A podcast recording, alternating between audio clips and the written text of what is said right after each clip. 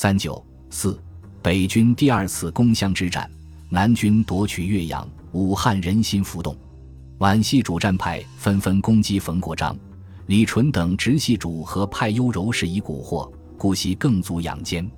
一月八日，天津督军团会议上，有人建议惩戒李纯，这个建议虽未获得会议通过，但也引起冯国璋的注意。他秘密关照李纯，各方集兵于宁，西补救远贤。李纯作为主和的倡导者，既不能见信于西南护法各省，又受主战派的无端攻击，十分灰心，乃于十一日电请辞职。李纯的辞职虽经冯国璋一再挽留而作罢，而湘鄂战事的复起，使和谈时断时续，前途渺茫。为了摆脱皖系的羁绊，冯国璋于二十四日邀王士祯、段祺瑞一起访徐世昌，商讨和战对策。期间，冯突然提出，为了团结和巩固北洋派，决定亲征。他说：“近日就同袍对于自己均不见信，你亲赴之。鲁、棒、苏在转恶，面向信使。”徐世昌未置可否，段祺瑞立以为非，但冯仍执意前往。于二十六日携带幕僚及随从一旅，由金浦路乘专车南下，准备到南京与李纯会见。二十七日，岳州落入南军之手，鄂都王战元惊慌失措。第二天，李纯通电主和，说岳州失守，奉中央密令，仍主调和。该电恰值逢南下出巡之时发布，引起主战派大肆攻击。当冯国璋车底蚌埠时，被段系干将倪嗣冲所阻，只好于二十九日扫兴折回。冯返京后的第二天，三十日。向西南下讨伐令，命曹锟、张怀之进兵湘鄂，特派曹锟为第一路军总司令兼两湖宣抚使，张怀之为第二路军总司令兼湘赣检阅使，张敬尧为援越前敌总司令，命令他们急行统帅所部，分路进兵，痛于承办。二月中旬，各路北军分别向湘鄂、湘赣边界进军，以曹锟为总司令的第一路军分为两队。吴佩孚率第三师及五个混成旅，由鄂北开往鄂南，集中蒲圻、嘉峪一带，准备西取岳阳。张敬尧率领第七师另两个补充旅和安武军移步到汉口后，移驻听泗桥，进攻湖北通城。曹锟于二月六日到汉口坐镇指挥。以张怀之为总司令的第二路军分为左右两翼，师从兵率山东暂编第一师。张宗昌的江苏第六混成旅出江西铜鼓，进攻湖南浏阳；张之杰的第十二师第二十三旅和李传业所属安武军二十营，经江西萍乡进攻湖南醴陵。冯玉祥率领的第十六混成旅从浦口溯江而上，已经常德进攻湘西。此外，以杜锡圭为海军第二舰队司令，率楚关、江昆、江立、江西、江真等五舰。由水路开进，以策应陆路进攻。护法联军方面兵力部署是：湘军赵恒惕师在岳阳，刘建藩部在平江，桂军马己、韦荣昌、陆玉光等部在岳阳至杨楼司之间。桂系这种部署，其目的明显在于胜则居攻，败则先退。一岳阳攻守战，二月二十六日，吴佩孚抵达蒲圻，兵分两路进攻岳阳。第三师主力及第二、三、四混成旅，由蒲圻沿五岳铁路进攻南军的正面防御阵地。王承斌第一混成旅出嘉鱼，经太平口、古花洲，沿江岸进攻岳阳侧翼。二十七日，吴佩孚亲自指挥主攻部队向联军第一防御阵地发动进攻，并于当日占领杨楼司。第二天乘胜攻占了新店诸要点，占领了万峰山高地。突破了联军第一防御阵地。三月十日，北军开始对联军第二防御阵地发动进攻，实行前行突击战术，先以优势兵力向云溪西面战斗力薄弱的湘军侧翼猛攻，企图击溃湘军后插入云溪，截断杨楼司的后路。湘军闻讯，自动后撤。此时，守卫杨楼司的联军第三军司令陆玉光正由岳阳乘火车满载军火北上。一闻前方失利，便下令调转车头南逃。北军于十一日上午攻克阳楼司，十五日占领云溪，十六日上午对岳阳发起总攻。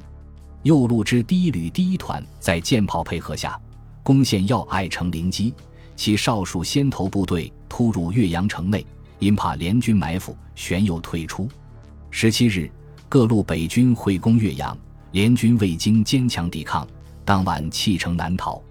十八日上午，北军占领岳阳，联军岳阳之败。显然是败于桂系军阀首领陆荣廷，无异于北军在湖南战场上决一雌雄。如前所述，早在联军占领岳阳的当天，他就迫不及待地把一部分部队撤回广东，以便巩固桂系在广东的统治势力，扫除境内的异己力量。岳阳攻守战揭开后，他鉴于北军两路进兵，水陆夹攻，气势逼人，眼看湖南战斗就要爆发。长越既无险可守，江防又无海军护卫，联军腹背受敌，作战地位十分不利。认为这是一场没有胜利希望的赌博，便决定必要时保全实力，不战而退。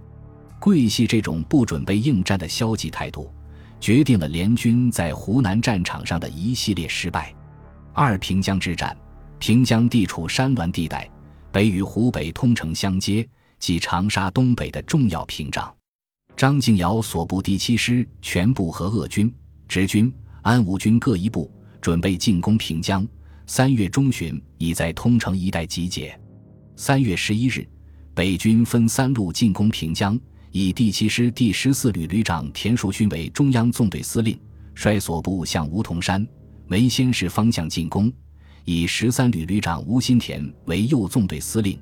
以第四十二混成旅旅长张敬汤为左纵队司令，各率所部从两翼前进。当日，又纵队击退了防守在花凉亭的湘军，推进到古米山（今嘉奥一线）。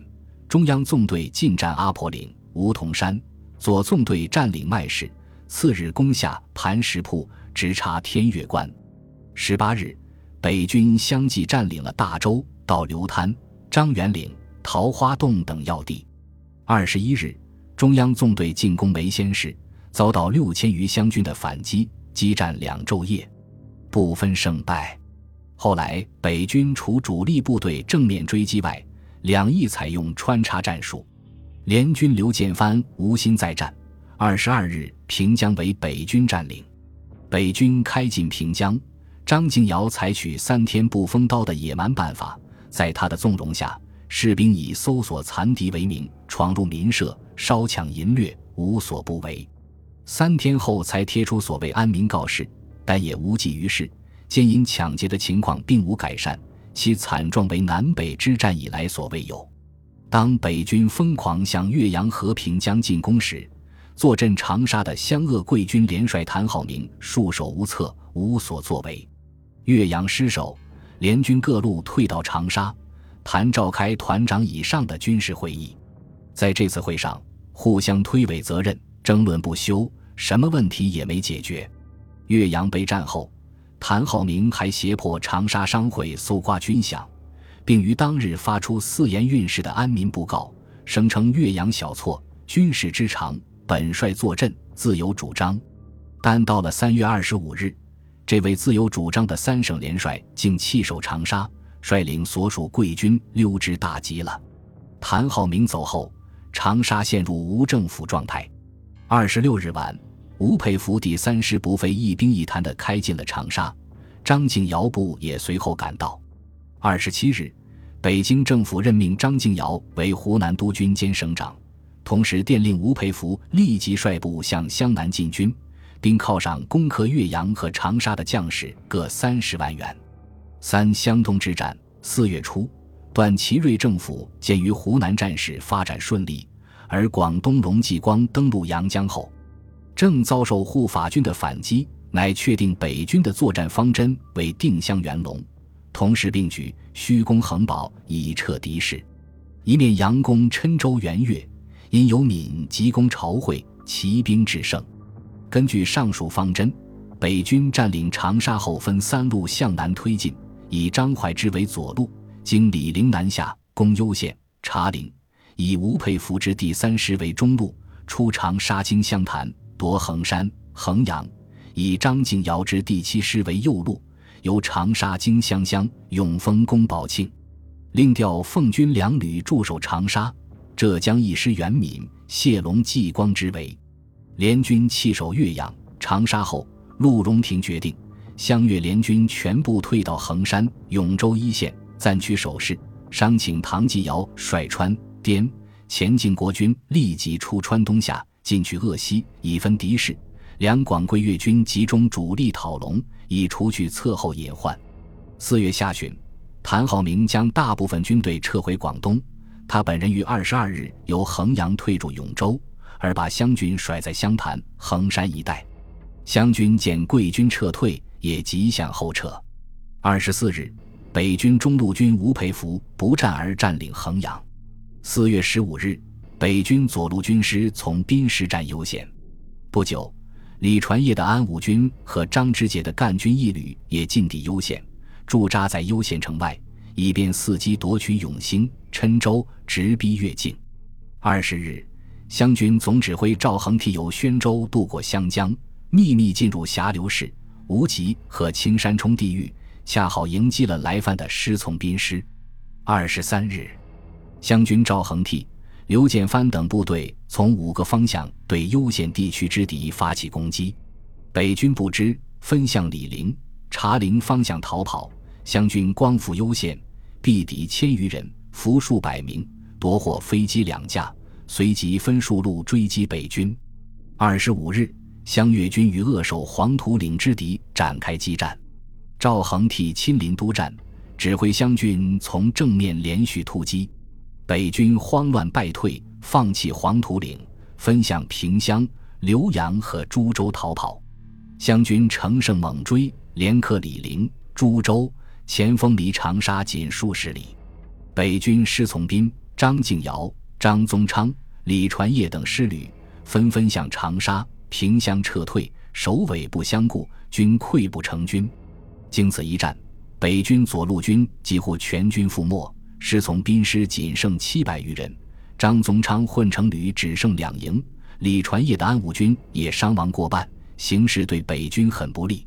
但是，这时的陆荣廷却极力避免在长沙地区与北军主力决战，不仅不协同湘军进行大规模反击，且将接应湘军的部队撤退，以致丧失了重战长岳的大好时机。五月一日。刘建藩不幸在株洲渡河时失足身亡，张敬尧一面急调进攻宝庆的田树勋旅退保长沙，一面率第七师和奉军一部前往株洲阻击湘军。这时，湘军突然失去勇将，加上腹背受敌，赵恒惕遂下令放弃株洲、李陵。随后，田树勋旅攻陷宝庆，吴培福部连线安仁、攸县和耒阳。至此。湘东的拉锯战宣告结束。本集播放完毕，感谢您的收听，喜欢请订阅加关注，主页有更多精彩内容。